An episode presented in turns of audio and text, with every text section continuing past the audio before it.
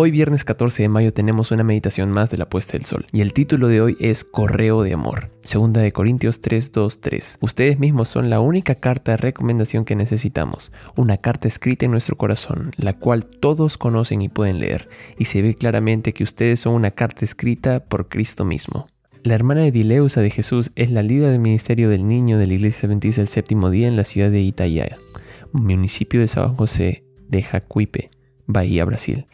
Con las medidas preventivas establecidas por las autoridades sanitarias durante la pandemia del 2020, las familias quedaron aisladas en sus hogares, muchas de ellas en regiones distantes. Entonces, la hermana Edileusa tuvo una idea fascinante. Con su tapabocas y una bolsa, llegó a la puerta de una casa, con un corazón de cartón en la mano con la frase que decía, correo de amor.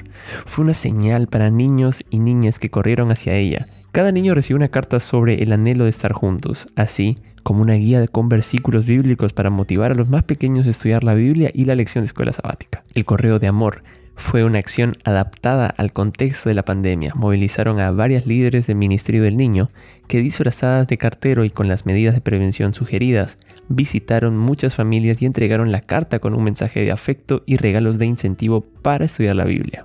Al dirigirse a las familias sin acceso a Internet e incluso sin WhatsApp, el proyecto ofreció una dosis de afecto capaz de motivar a las familias adventistas separadas por el régimen de distanciamiento físico.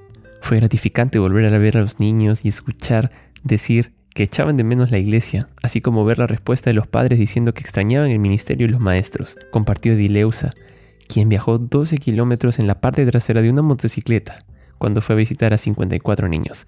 La hermana de Dileusa y su equipo fueron una voz de esperanza para estos niños. Compartir el amor y la esperanza es el rasgo de carácter que más se asemeja al de Jesús. Así como los miembros de una familia fiel cuidan unos a otros, atienden a los enfermos, sostienen a los débiles, enseñan a los que no saben, educan a los inexpertos, así también los de la familia de la fe han de cuidar de sus necesitados y desvalidos. De ninguna manera han de desentenderse de ellos. El Ministerio de Curación, página 153. Feliz sábado.